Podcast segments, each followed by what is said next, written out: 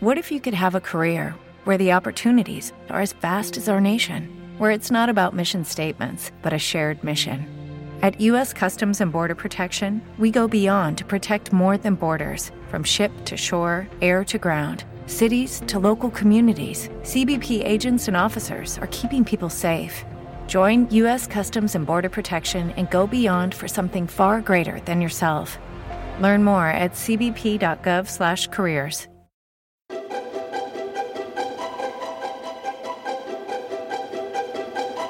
La caverna de Platón, un podcast de cultura y pensamiento de la razón.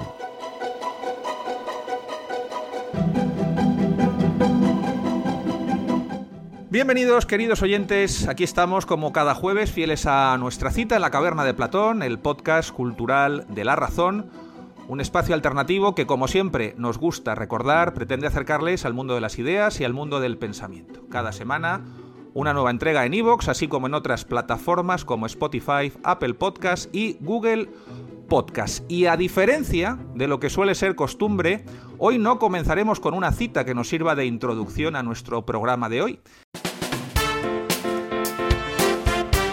Y es que con el programa de hoy hemos alcanzado la cifra de 50 programas y se da además la afortunada coincidencia de que si sumamos a estos 50 programas en La Razón, nuestros programas anteriores de la etapa de Platón regresa a la caverna, esa cifra se eleva hasta un número todavía más redondo y apoteósico, nada menos que 100 programas, 35 en Cadena Ibérica, 15 en Es Radio y estos últimos 50 en La Razón. No podemos dejar pasar esta ocasión sin un agradecimiento especial a estos medios por su confianza y apoyo durante este tiempo. Y un agradecimiento especial también a uno de nuestros seguidores. Nos gustaría citar su nombre, pero solo tenemos a nuestra disposición el nombre de su blog. Se llama El espejo que refleja.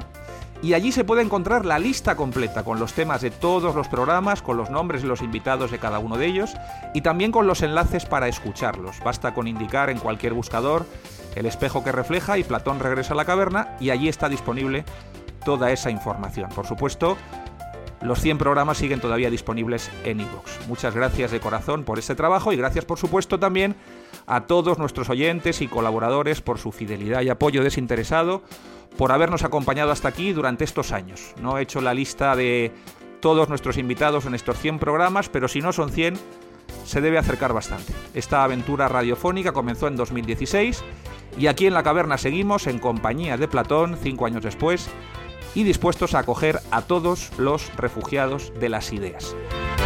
Bueno, y para celebrar este centenario, nada mejor que hacerlo en compañía de dos queridos y admirados profesores, figuras destacadas en el campo del pensamiento político y social contemporáneo en España, como son Jerónimo Molina y Miguel Ancho Bastos, profesores titulares respectivamente de la Universidad de Murcia y de la Universidad de Santiago de Compostela, que ya nos acompañaron la semana pasada y hoy están aquí de nuevo con nosotros para seguir hablando del pensamiento de Wilhelm Rock.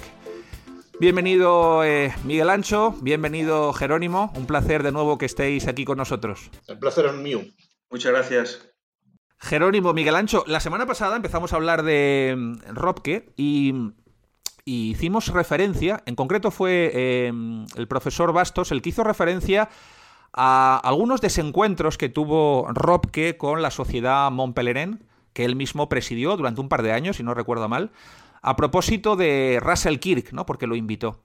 Y yo quería decir que en esta misma línea eh, hay estudios y trabajos eh, que inciden en esta posible evolución radical, por así decirlo, de Robke. Hay que recordar que Robke murió relativamente joven, Jerónimo, no recuerdo si con 60 años, de un ataque al corazón, pero vamos, que no, no murió muy mayor, ¿no? Fue en los años 60. 60 murió, sí, sí, sí. En los 60. Pues en esta biografía que yo citaba la semana pasada, eh, Robke, el otro Hayek, que se ha publicado en Francia, desde luego es un estudio muy completo, al final del libro se viene a decir, y esto te lo quiero preguntar a ti, Jerónimo, porque sé que estás trabajando a este otro autor con el que se emparenta a Robke. Digo que al final de este libro eh, se dice o se pregunta el autor si esta radicalización conservadora de Robke no le hubiera conducido, dice aquí, a imagen del recorrido de Jules Monero, a adherirse al Frente Nacional de Jean-Marie Le Pen. Hay que recordar que Jules Monero fue un sociólogo importante en Francia, tiene estudios muy interesantes sobre la sociología del comunismo, sobre la sociología de la revolución, y fue un sociólogo que efectivamente en sus últimos años de vida em, formó parte del comité científico del Frente Nacional y también del Club del Reloj, ¿eh? el Club de L'Horloge, que es una especie de grupo de pensamiento, también de carácter liberal más o menos, eh, cercano a lo que fue la nueva derecha, y esto te lo pregunto, Jerónimo, porque sé que estás estudiando eh, a Jules Monerot, sé que últimamente estás trabajando mucho su obra, muy desconocida, por cierto, en España. Y no sé si te parece esta, este parentesco que traza aquí el biógrafo de Robke con Monerot, si te parece acertado o, o un poco forzado, teniendo en cuenta que es un francés, el otro es un alemán. Pero en este otro libro que tengo aquí, con esto termino, Los sordoliberales, otro libro que se ha publicado en Francia, Historia de un liberalismo alemán, también la autora, en este caso, se pregunta al final sobre los retos que plantea a la sociedad alemana, una sociedad que en buena parte eh, es una sociedad que se ha creado en posguerra inspirada por los conceptos y las teorías sordoliberales, se pregunta eh, si el reto que plantea la inmigración masiva, los desafíos del multiculturalismo, de la globalización, no suponen un, eh, desafío muy profundo a este esquema ordoliberal. Eh, y de alguna forma esto también nos, plantea esta, esta, duda ¿no? sobre la posible evolución de Robke, cómo hubiera reaccionado a una sociedad que, se enfrenta a, estas, a estos retos de carácter civilizatorio, que al fin y al cabo fue una de las preocupaciones más profundas de, de. Bueno, yo no sé si al propio Robke le, le hubiera agradado esa comparación con, con Monegó, porque evidentemente Monegó hoy es un autor eh, casi considerado peligroso, es un autor muy poco estudiado en Francia, sus obras eh, no se traducen, las últimas reediciones de su Sociología del Comunismo se han hecho, en fin, ediciones muy modestas en una editorial muy marginal. Y por otro lado, eh, es verdad que eh, en Monegó nos encontramos con un, con un tipo de, autor que no ha sabido encontrar un hueco intelectual en, la academia. En ese sentido no tiene nada que ver con, con que durante toda su vida fue un, pues un profesor, un catedrático de economía reconocido, prestigioso y demás. Entonces, eh, Monegó es un, ha sido un outsider como digo, apenas eh, traducido, apenas estudiado hoy, aunque como tú decías, en España sí que fue leído en los años 60 con traducciones muy importantes de su sociología del comunismo fundamentalmente.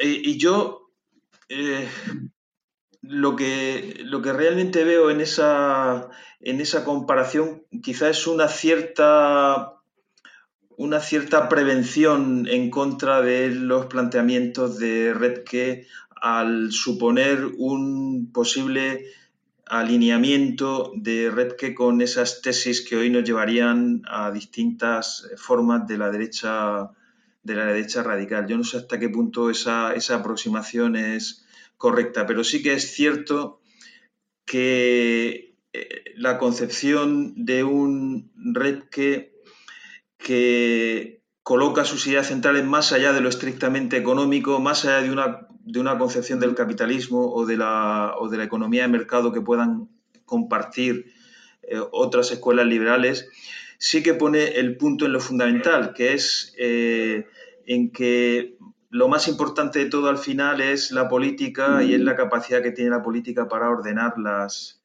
las relaciones económicas. Entonces, yo veo que ahí hay como una, una cierta pretensión eh, ideológica de, tachar o de criticar las posibles posiciones o las posibles eh, derivadas políticas de la obra de, de más que un alineamiento real o una, en fin, una aproximación real entre ambos autores. Lo que pasa es que el club de estos primeros, de, primeros mm, integrantes de la nueva derecha o del club de los Ross, ¿no?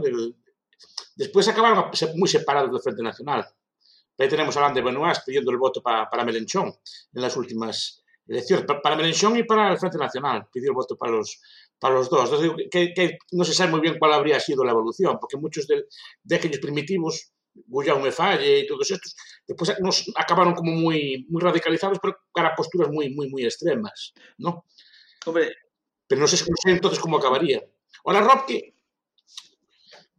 es cierto que es muy conservador, pero cuidado, en, sus principios de una sociedad bien ordenada, de una sociedad libre, la economía también es central. No, no, es solo la economía, pero claro, él habla de un dinero sano, habla de una serie de, de cosas que son muy importantes. O sea, sí que es cierto eh, que incorpora solamente, pero la economía también, es que, es que, por ejemplo, es el problema que tiene Kirk, otros autores, ¿no? Que solo hablan del otro, lo otro, pero no incorporan el factor económico a la, a la sociedad sana. Piensa que, que, que puede funcionar, digamos, sí con una especie de capitalismo paternalista que, que manipula la moneda o que, o, regula los precios o que controla los salarios. No, es el, es el, ese es el problema. ¿no? Y para que también, dentro de una sociedad sana, también hay un pilar económico. Que también hay más pilares, y estoy de acuerdo con él, pero también hay un pilar económico, sin el cual, sin el cual los otros fallan también. ¿eh? Este posicionamiento conservador de Robke ¿Es la causa de sus desencuentros con Hayek? Porque todos recordamos ese texto de Hayek, ¿Por qué no soy conservador? El profesor Bastos dijo que el hecho de que Robke recurriera a Kirk planteó algunas dudas o diferencias.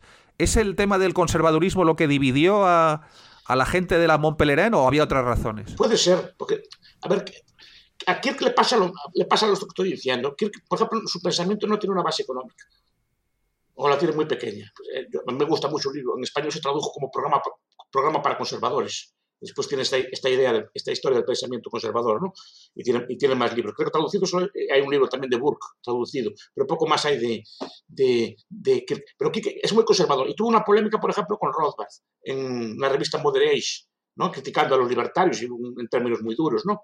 como que si el libertarismo disolviera la, buena sociedad. Yo creo que le falta la base económica y por eso chocó chocó con, chocó con los, con los, con los de la que sí que es cierto, los Montpellier eran muy economicistas. Y no solo pienso en Hayek, eh, pienso en, en, Milton Friedman y, todo, y, toda la, y toda la escuela, que, que, que, de hecho era la dominante, se hizo la dominante en la escuela. Y a día de hoy sigue siendo la dominante. Hombre, en realidad...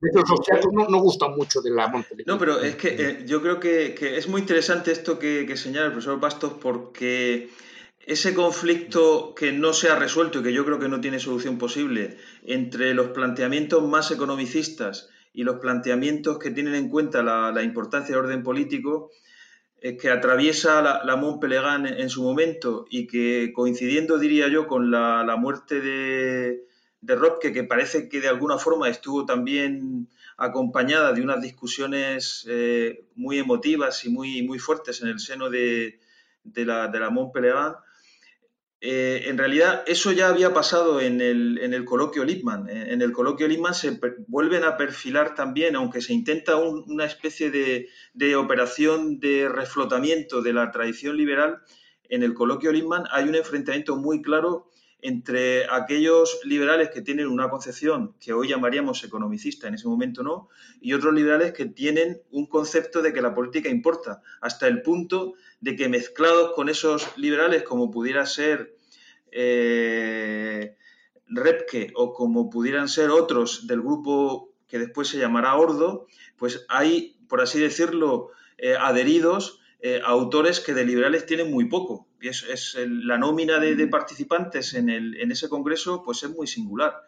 Entonces, yo creo que esa es una, una fractura que atraviesa todo lo que podríamos llamar el, el neoliberalismo moderno desde, su, desde el inicio de su recomposición en el año 38 hasta hoy y que ha colocado con el tiempo en una posición minoritaria o en una posición subalterna, creo yo, eh, en parte por la lengua, porque los, del grupo Ordo pues eh, hablan, eh, piensan, escriben, dan clases en alemán y eso es, un, es, una, es una limitación desde el punto de vista de la difusión del conocimiento científico y tal, ¿no? Que nos parezca bien o mal es otra cosa, pero esa es una, es una cuestión de hecho.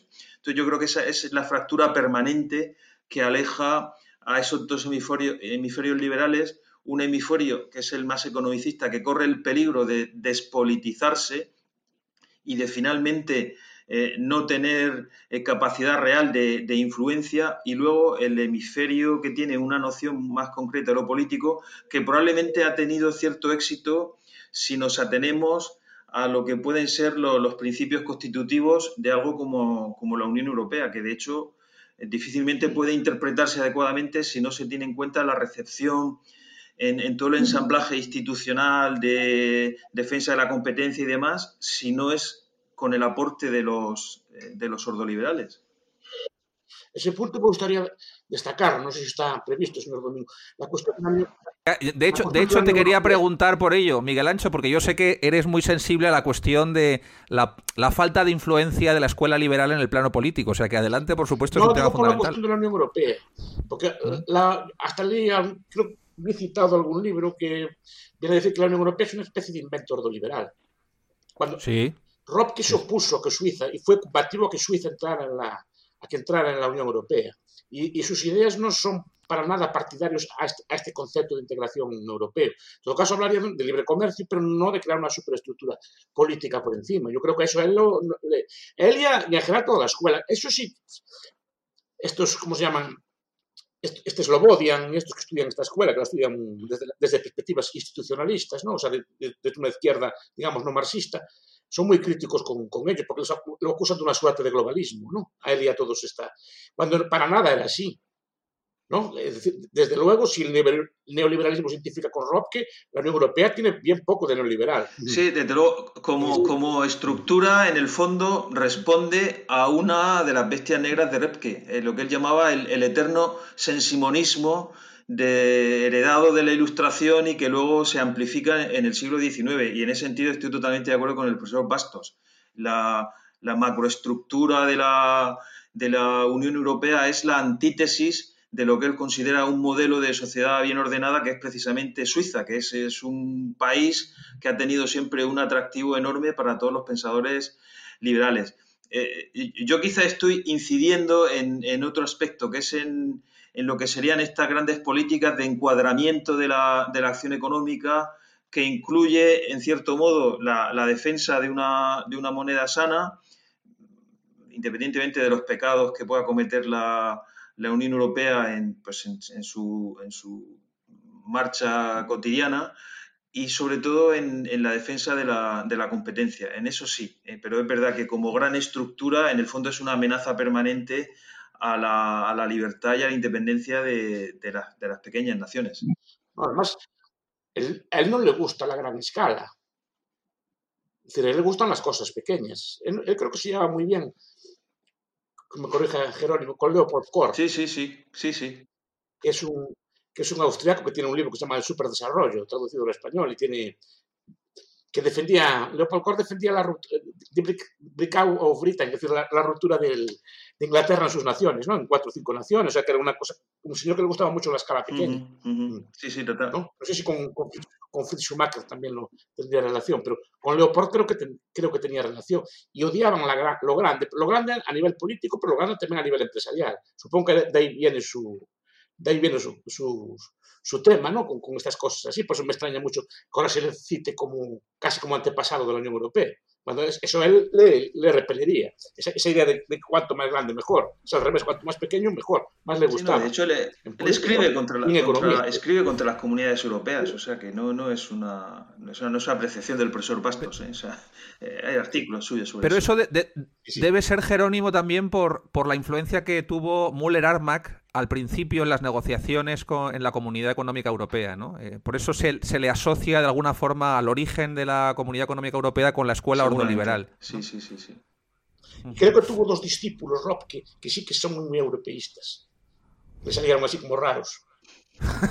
¿No? Son discípulos como. Yo no los conocía, los vi citados en un libro de estos que, que vi, que son discípulos directos de él, pero que salieron así como muy de querían aplicar los principios de Rope, pero a la Unión Europea. Esa cosa que decía Jerónimo del dinero sano cosas -huh. así, ¿no? De la competencia. Hay que cuidar bien a los discípulos porque pueden salir no, raros. Claro, no, aplicaron los principios, algo tenían de Rope, pero lo aplicaron a la Unión Europea. Sí. Y ahí viene, yo creo que ahí viene esa confusión. Pero sí que les, uno o dos le salieron uh -huh. Uno fue muy activo. No es un nombre conocido, entonces no me acuerdo ahora cómo se llamaba, ¿no? Oye, quiero tocar el, tema de, la doctrina social católica, porque Jerónimo, tú le dedicas un epígrafe a esta cuestión en la introducción de la crisis social de nuestro tiempo. Por cierto, esto que has dicho de las lenguas me ha hecho mucha gracia, porque dicen, cuentan en la biografía de Robke, que, que, cuando fue a Turquía, porque él es un exiliado del nazismo, cuando fue a Turquía, estuvo ahí unos años, ¿no? En la Turquía de, de Ataturk, pues dice que cada día, en función del traductor, daba la clase en inglés, en francés o en alemán, en función del traductor que le tocara. O sea, quiero decir que su dominio de las lenguas también debía ser extraordinario, ¿no? Porque en función del día, dar la clase en inglés, francés o alemán, por si el traductor que te sale para traducir al turco, pues es del inglés, francés o alemán, es impresionante. Y creo que tiene un eh, libro en turco, sí, traducir aún. Ah, sí. Ah, eso no lo sabía yo. Yo lo vi en, un libro que sacaron hace poco sobre, sobre rock, lo, leí para estas cosas, eh, eh, un paper que se llama Ropke, un capítulo, Ropke en, Estambul, ¿no? Y dice que tiene uno o dos libros en turco, que creo que se los traducían, ¿no? Los, porque una de las ideas de Ataturk era traducir libros técnicos al, turco para desarrollar el, país, porque Ataturk era muy, modernizador en, estas, en estos aspectos. Y creo que Rob, que dictó uno o dos libros, de introducción, no sé, igual, igual no son muy originales. Obviamente yo, yo, no leo turco, entonces no sé. Pero creo que hay un par de ellos por ahí sueltos. sus clases, tal vez. notas de clases. Sí, podría ser. Sí. es, un, es, un, reflejo, vamos, es una, un reflejo de su paso por Turquía. ¿no? Luego se fue a Suiza, Suiza fue su gran modelo, ya lo hemos dicho, una especie de reserva moral de Occidente. Pero sobre la doctrina social católica, quería yo decir algo, porque creo que viene muy a cuento del tema del capitalismo, lo que discutimos sobre el capitalismo. Tú, Jerónimo, en, el, en la introducción de la crisis social de nuestro tiempo, libro, por, por cierto, ya lo dijimos la semana pasada, disponible en el Buey Mudo, uno de los grandes libros de Robke, dices que Robke, que era protestante, eh, sin embargo, pues eh, mostró varias veces su, su, apoyo a la doctrina social católica y en particular a la encíclica Cuadragésimo Ano, esto hay que decirlo, dices aquí, especial interés tiene su defensa de la encíclica Cuadragésimo Ano, cuyo plan impresionante de Redemptio Proletariorum ha sido tan mal o tendenciosamente interpretado, dice Robke, por los economistas liberales, pues creyeron ver en ese documento la justificación del programa antiliberal de un Estado corporativo. Aconsejaba Robke, dices Jerónimo, la lectura del texto en la versión latina, pues el término verufstan, ordo en latín, aplicado a la organización estatal o económica, tiene consecuencias que no se pueden ignorar. Así, la idea de Ordo, como principio del Estado, conduce al corporativismo, al Estado profesional. Aplicada a la regulación de la economía, a la economía profesional. Ambos son contrarios a la democracia y a la economía de mercado. ¿Acaso los defiende la Iglesia? No. La tercera vía postulada por la cuadragésimo ano parte del rechazo del viejo laissez-faire y del monopolismo, generadores de la anarquía de los grupos de interés. La solución de la cuestión social no es el colectivismo económico ni el totalitarismo político, sino la desproletarización basada en la filosofía social católica de la subsidiariedad, descentralización económica, social y política. Es lo que decía un poco el profesor Bastos. Algo sobre esto, Jerónimo, porque quiero eh, esto empalmarlo con otra cuestión. Y es que cuando yo he leído muchas veces la encíclica de Juan Pablo II, Centesimus Annus, y en un punto concreto, eh, Juan Pablo II se pregunta por el capitalismo, ¿no? Y dice, bueno, el capitalismo es algo bueno, es algo malo. Entonces él dice esto, dice, si por capitalismo se entiende un sistema económico que reconoce el papel fundamental y positivo de la empresa, del mercado, de la propiedad privada y de la consiguiente responsabilidad para con los medios de producción, de la libre creatividad humana en el sector de la economía, la respuesta, dice Juan Pablo II, ciertamente es positiva, aunque quizás sería más apropiado, dice él, hablar de economía de empresa, economía de mercado o simplemente de economía libre. Pero si por capitalismo se entiende un sistema en el cual la libertad en el ámbito económico no está encuadrada en un sólido contexto jurídico que la ponga al servicio de la libertad humana integral y la considere como una particular dimensión de la misma, cuyo centro es ético y religioso, entonces la respuesta es absolutamente negativa. Yo cuando he leído, y lo he leído muchas veces, este texto de Juan Pablo II, siempre he pensado en, la filosofía de Robke. He pensado, digo, bueno, aquí lo que está defendiendo, sin decir su nombre, es de alguna forma la filosofía social del ordoliberalismo, ¿no? Porque insiste mucho en la idea de que la libertad debe encuadrarse en un sólido orden cuyo centro es ético y religioso. Yo no sé si tú compartes esta visión sobre, sobre la distinta interpretación del capitalismo, de la idea del capitalismo, que ya dijimos que Roque era contraria a ella, ¿no? Y de alguna forma Juan Pablo II se hace aquí eco de esta divergencia o de esta ambivalencia del término capitalismo, Jerónimo. Algo sobre esto y en general sobre el pensamiento social desde luego, la, eh, esta reflexión que hacía sobre la encíclica de, Juan Pablo II, de, alguna forma es, eh, es lógica digamos, con la mentalidad de, Juan Pablo II, porque entiende claramente que hay una cosa que se llama capitalismo de Estado, que de alguna forma en los estados llamados del bienestar o estados sociales de Occidente también se presenta y, una cosa es eso, ese control de la, de la, economía, esa falta de libertad de elección y demás, que no hay tanta diferencia en ese sentido entre las estructuras económicas intervenidas de los países occidentales y el capitalismo está en sentido estricto del bloque soviético. Entonces, entonces creo que hay que entender esa reflexión a partir de ese, de ese contexto y de ese sesgo que puede tener la, la idea de capitalismo de Estado. Eh, en cuanto a tu indicación anterior sobre Repke, es verdad que a Repke le, digamos que le producía cierto placer ser tenido por católico en ciertos ambientes alemanes. Él proviene del norte de Alemania, de una familia más o menos secularizada, pero de raíces protestantes, y entonces a, sus colegas eh, economistas en la universidad desde muy pronto les llama la atención esos planteamientos suyos de alguna forma en consonancia con el sentido de la, eh, de la doctrina social católica. Es verdad que su, adhesión o su simpatía por la cuadragésimo año le, causó ciertos problemas porque eh, en una lectura muy simplificada o una lectura ideologizada se la puede poner en sintonía con todo el movimiento corporativista eh, musoliniano, fascista y tal, y no, realmente no tiene nada que ver. Entonces, esa, esa asimilación hizo que también recibiera Repke ciertas críticas que venían precisamente de ese lado. Ah, usted se ha convertido en un partidario de, del fascismo. En fin, eh, una, una, consideración puramente eh, retórica que no tiene tampoco mayor, mayor importancia. Pero sí que es verdad que en esto que subrayabas acerca del sentido que tiene la expresión ordo en, latín, en el fondo lo que hay detrás es el reconocimiento que hay una realidad o que hay un orden que es anterior e independiente del Estado y que es precisamente el respeto que ese orden merece lo que justifica que se pongan ciertos límites a la injerencia del Estado. Y por eso, aunque no deja de ser un juego de palabras, eh, él dice no creo que tenga toda la razón, pero, pero utiliza el, ejemplo para llamar la atención sobre esta idea de que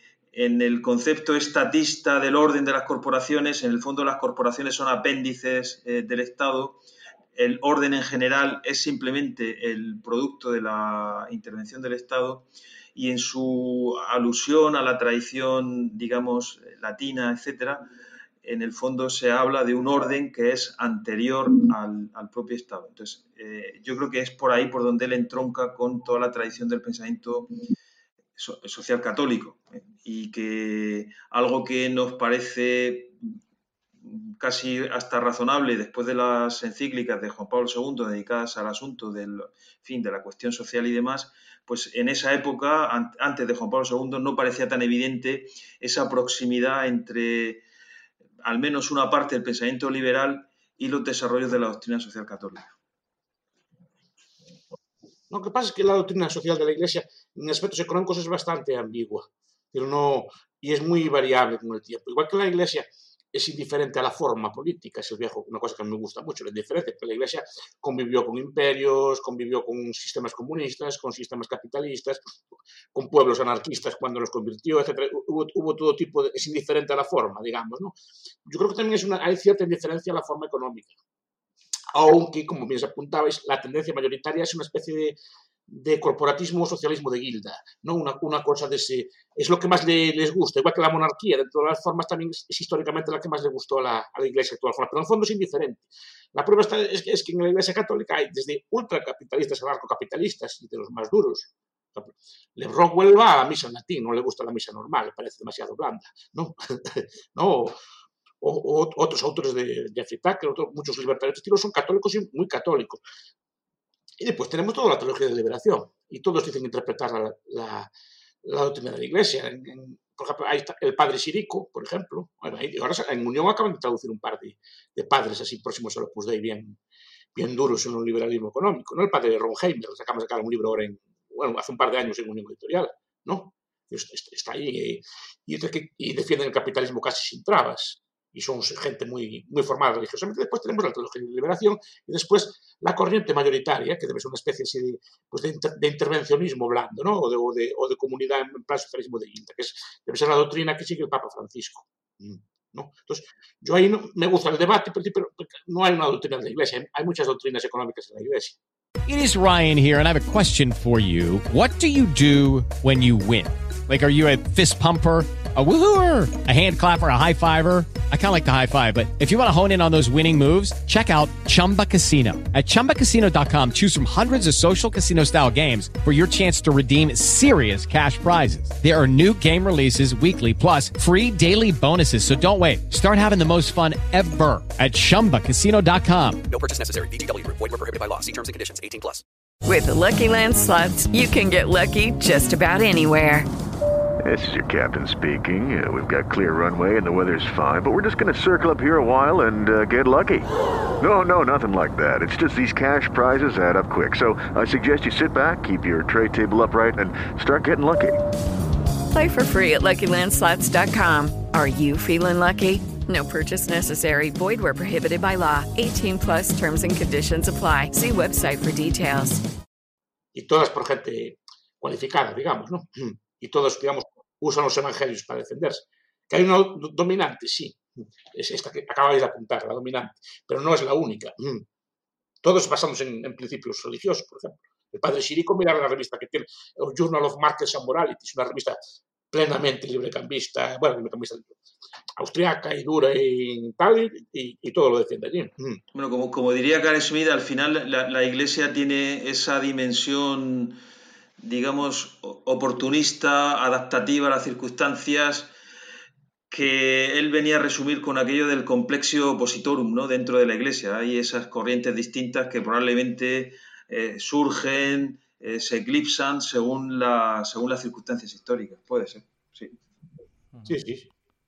Otro tema que quería tocar, y esto le va a gustar mucho al profesor Bastos, porque esto eh, sitúa al pensamiento de Robke en la línea de lo que él llama la derecha vieja, ¿eh? no la derecha moderna, es el interés que tiene Robke por la aristocracia. Tú le dedicas también un epígrafe, Jerónimo, y a mí me ha parecido muy interesante ver cómo Robke defiende la herencia. No la defiende por argumentos exclusivamente económicos, ni siquiera políticos, ni siquiera de orden del derecho natural, que también seguramente lo apoyaría, sino porque la herencia es fundamental para mantener la aristocracia, ¿no? Sin la herencia no puede haber una base social y económica que eh, sirva de, vamos a decir, de referencia a esa aristocracia que es indispensable para el orden, ¿eh? para el orden en el sentido más genuino. Tú dices aquí, Jerónimo, hablando de la aristocracia natural en Rob, que dices em, que defiende una teoría elitista de la historia, declara impregnación orteguiana. Si hay algo de lo que ninguna época puede prescindir, con más razón la suya, es de la re de, la, de los individuos superiores. No se trata necesariamente de una élite plutocrática, sino de una aristocracia del altruismo que ha de operar en los distintos sectores de la vida, empresa, agricultura, comercio, ciencia, universidad, política y vida religiosa, como una legítima, dices, censura moral y de costumbres, cuyo prestigio siempre será dependiente del ejemplo personal de sus miembros. En el fondo, Robke, dices Jerónimo, reivindica así el papel del clerc, ¿no? del clérigo, como una especie de asceta de la civilización.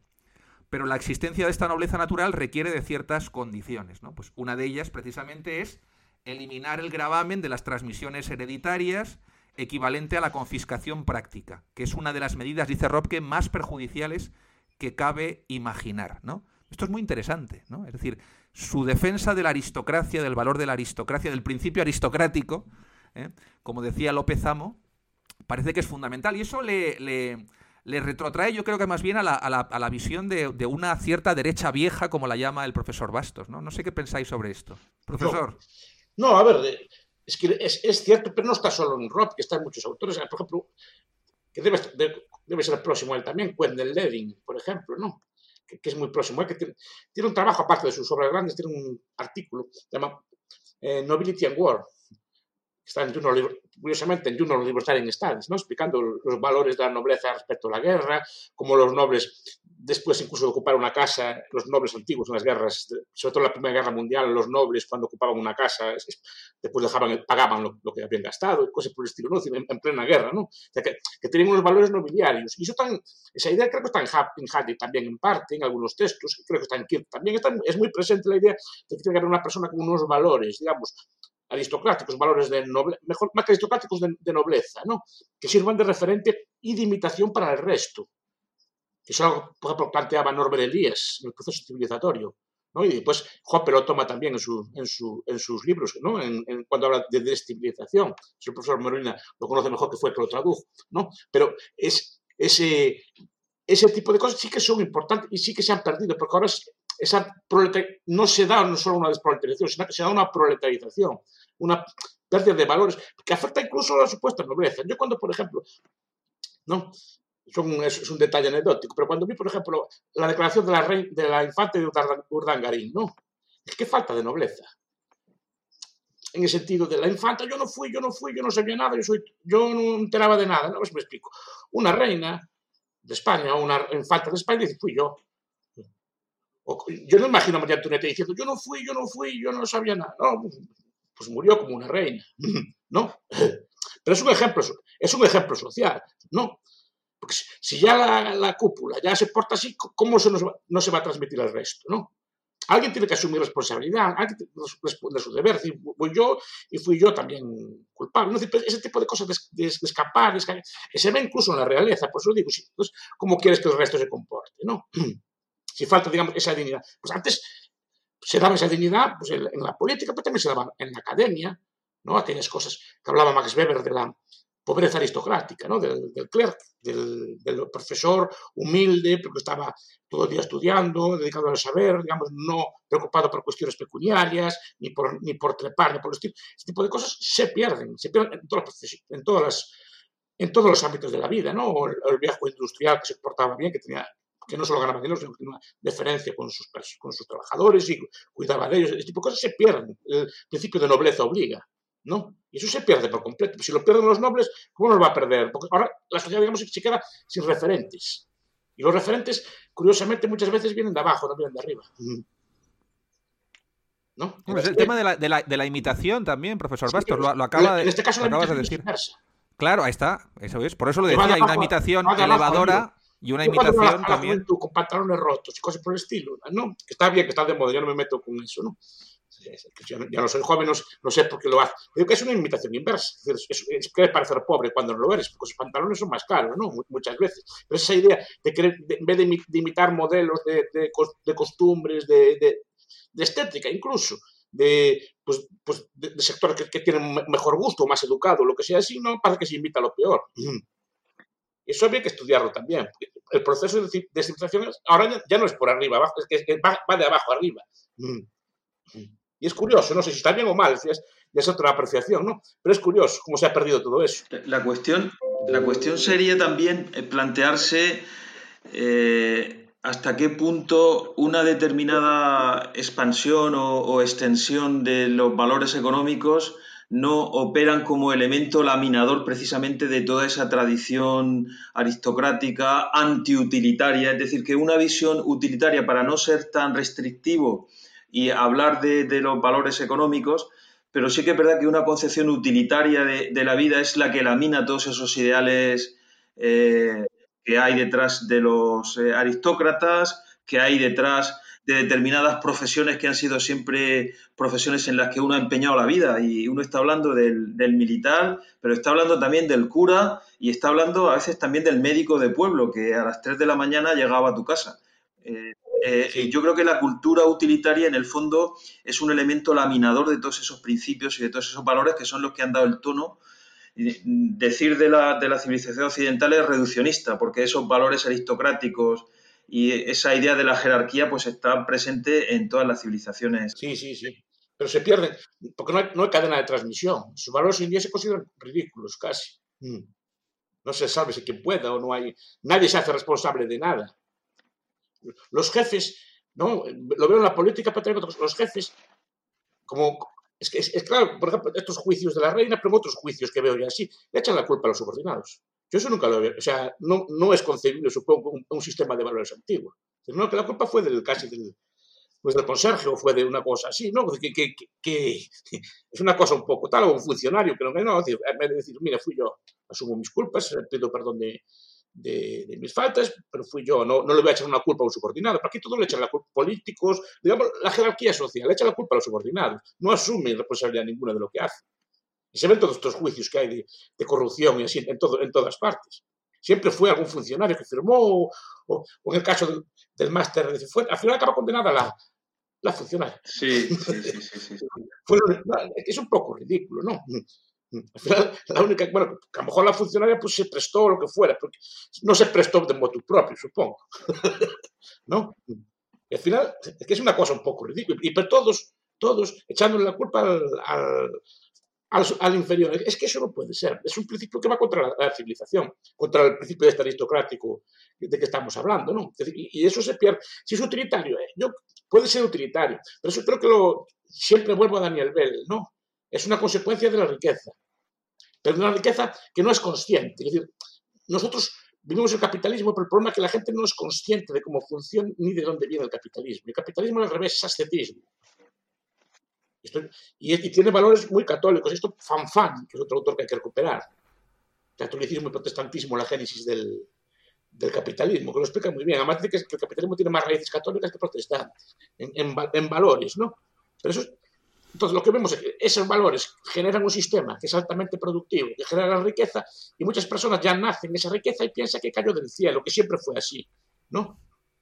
Bueno, es, lo mismo, es lo mismo que dice Ortega con la subida del nivel histórico, ¿no, sí. Jerónimo? Es bastante parecido. Sí, una desconexión entre la riqueza que se disfruta y las causas de esa, de esa riqueza que sí, se Sí, lo de la rebelión de las masas, esa psicología de niño mimado, el, el, señorito satisfecho, en fin, que son expresiones típicamente orteguianas y que vienen muy a cuento porque precisamente eh, hay en, en, Red que sí que hay una beta de esa sociología orteguiana de las masas, de esas masas que se han vuelto insumisas y que han destruido todo principio de jerarquía y que se relaciona precisamente con la época de, la, de, una democracia amplificada precisamente por el sufragio universal, por la explosión de los medios de comunicación que al final terminan masificando a la opinión pública. Y sería interesante estudiar también esas conexiones entre Redke, Ortega y en general los críticos de la sociedad de masas, que es una cosa que no está muy, muy trabajada.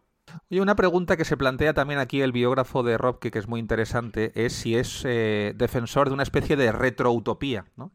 Y hace alusión, lo estaba antes comentando con el profesor Bastos antes de comenzar el programa, hace alusión a, una novela utópica más desconocida mmm, que otras, pero que por lo visto también se ha traducido recientemente al español, me lo decía el profesor Bastos, que es The Great Idea, ¿no? que no sé cuál es la traducción en, en español, pero es muy interesante ¿por qué? Porque aquí se dice que el héroe de esta novela, el héroe que es un chino que finalmente, pues bueno, sale de, del esquema del, llamado One World, que es el, el, siniestro Estado mundial colectivista y totalitario cuya capital está en Moscú, fundan una nueva, eh, una nueva civilización en lo que queda de Estados Unidos.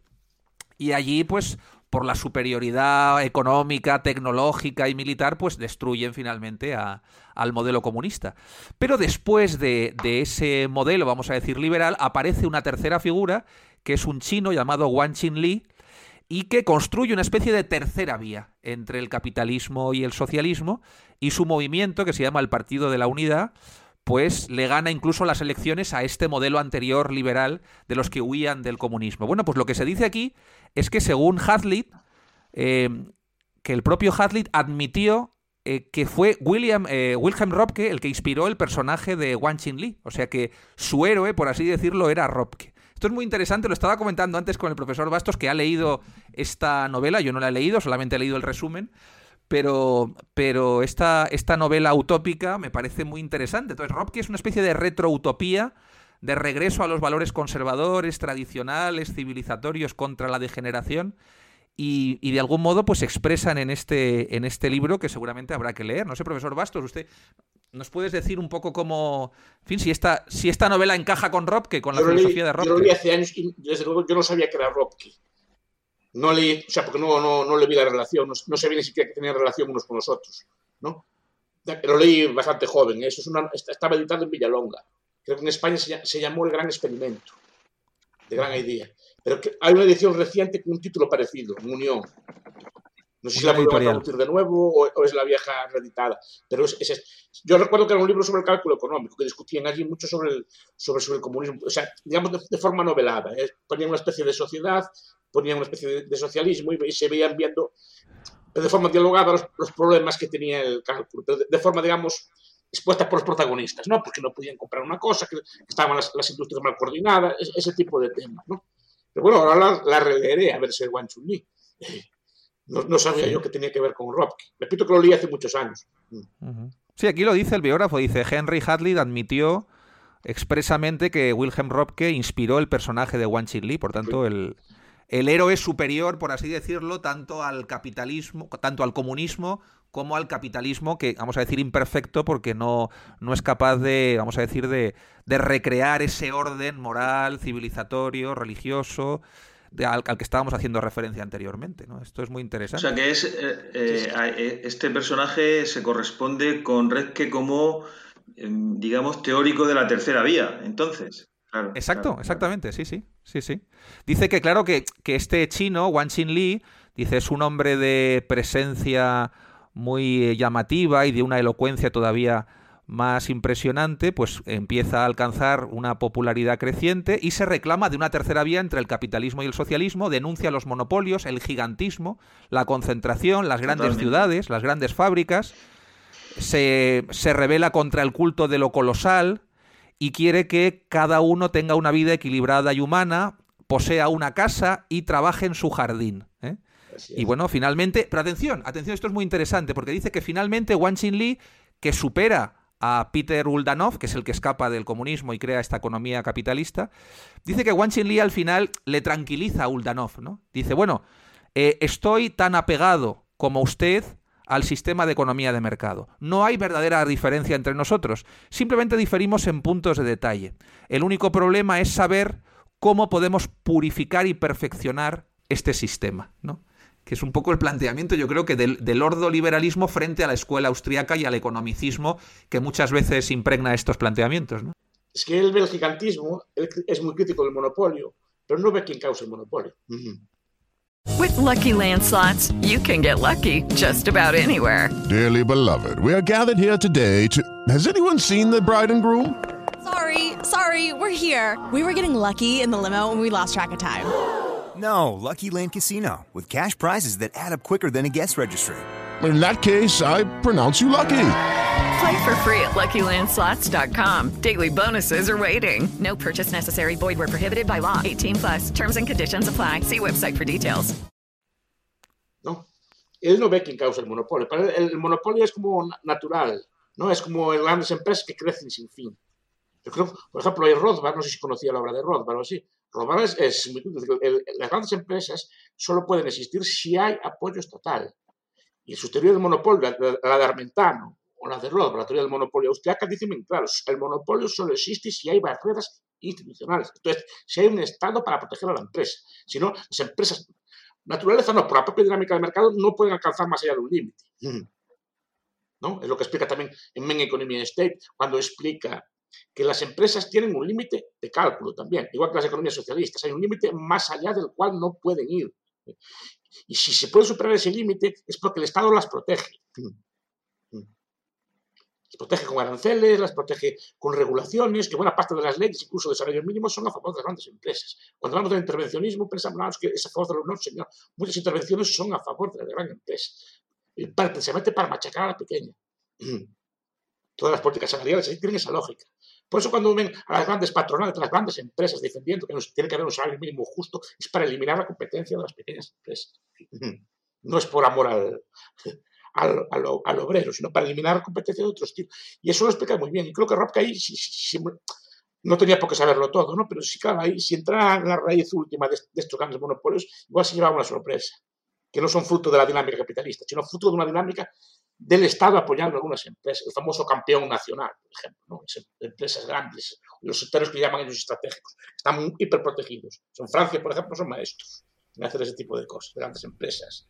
Pero, claro, pero no son fruto del mercado. Mm. Pues creo, creo, que no es incompatible, por eso. Mm. Bueno, para ir terminando, mm, Jerónimo, yo quería preguntarte eh, qué nos puede quedar de Robke hoy, la actualidad de Robke, la vigencia de su pensamiento, quizá alguna referencia a eso que tú llamas eh, superar la ceguera política del liberalismo, esa capacidad que tuvo la escuela de Robke eh, en general para destacar y subrayar la importancia del orden, no solamente político, sino también moral, que, es indispensable para la economía de mercado y, en general para, para el orden eh, social en, en, su, en toda su extensión.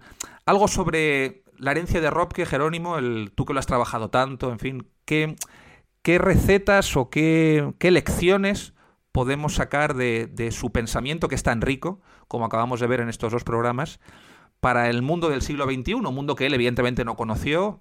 Empezábamos preguntándonos sobre su hipotética evolución, cómo hubiera evolucionado alguien que murió desgraciadamente joven en los años 60.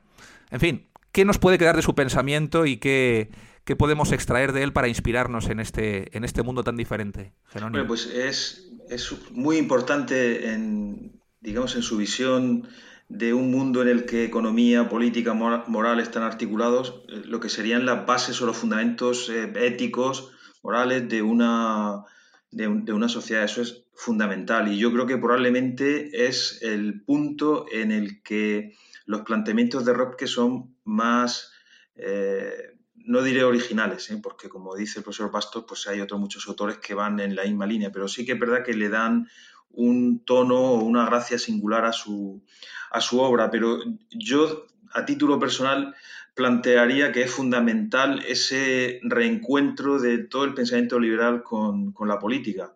En España, desde los años 80, por así decirlo, hay intentos de, devolverle esa politicidad a una recepción, a mi juicio, ingenua, puramente economicista del, liberalismo. Y fue aunque a muchos pueda sorprender, un empeño personal de Gonzalo Fernández de la Mora en su revista Razón Española, si uno examina los números de los, de los años 80, de la primera etapa, es sorprendente el esfuerzo que se hace ahí en, la sección de, reseñas por eh, traer una, visión del, liberalismo que no esté ayuna de, política, ¿eh? porque esa es la época en la que también empiezan a recibirse eh, en dosis masivas, eh, yo creo que la, doctrina austríaca participó también en ese empeño un poco más tarde, desde finales de los años 80, que fue cuando se funda la revista, en el 89, la revista 21 de la entonces Fundación Canales del Castillo.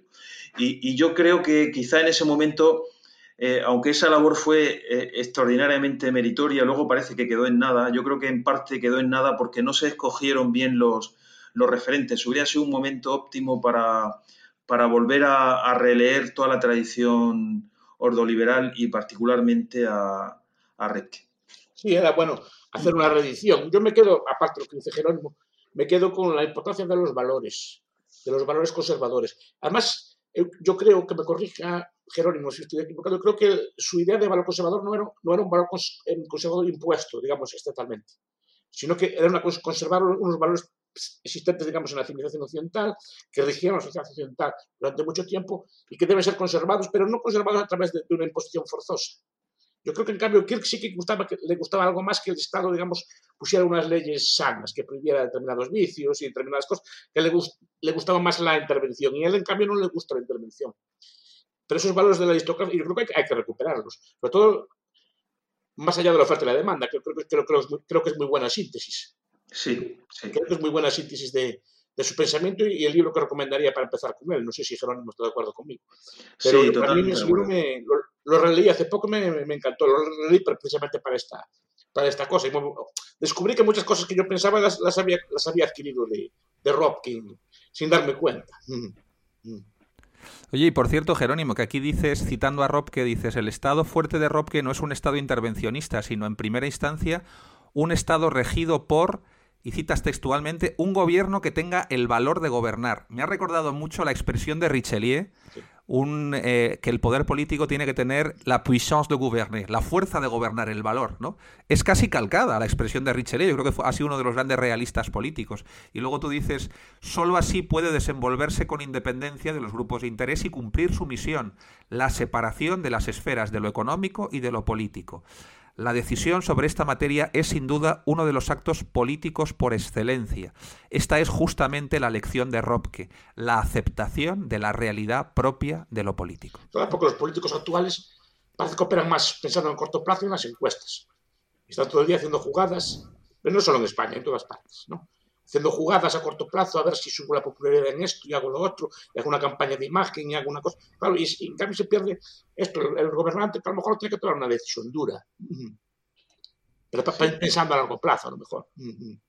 No, y, y luego está el, el, la cuestión de fondo también al, al mencionar esta, esta expresión, eh, la, que, tenga el, sentido de lo que es el gobierno, de la toma de decisiones y tal, es que detrás de eso está una conciencia clara de, de, la acción de lo que Smith llama los poderes indirectos, que esos poderes indirectos en parte son eh, estos poderes eh, económicos a los que hacía mención el profesor Bastos, que están empeñados en limitar la, el margen de, libertad económica eh, de, por ejemplo, las pequeñas empresas. Eh, se comportan como poderes indirectos. Entonces, en ese sentido, la, misión del verdadero gobernante es poner coto a ese intento de injerencia y de determinación de todo el sistema económico.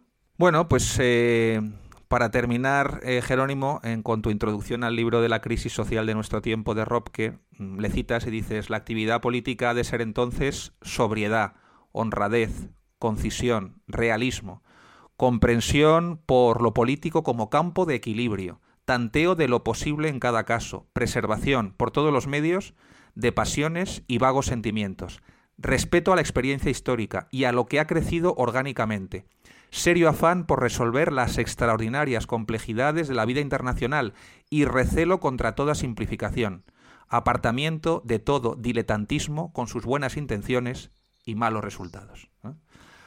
Magnífica, eh, en fin, filosofía que seguramente tendremos que recuperar y, la figura de Robke, su obra y su pensamiento nos servirán de inspiración, como también lo, nos sirven de inspiración la obra, el pensamiento de los dos profesores y amigos que nos han acompañado hoy, Jerónimo Molina y Miguel Ancho Bastos, a quienes agradecemos su presencia hoy aquí en un programa tan especial, los 100 programas de la Caverna de Platón, y esperamos que, que regresen muy pronto. Profesor Bastos, muchas gracias. Muchas gracias. Y Jerónimo, nos vemos pronto. Muchas gracias. Un abrazo. Hasta pronto. Un abrazo fuerte. Don Jerónimo. Gracias. Gracias, adiós. Adiós. Nosotros seguiremos, como siempre, fieles a nuestra cita la próxima semana. Será el programa 101, así que esperemos que también nuestros oyentes sigan tan fieles como hasta ahora. Hasta entonces.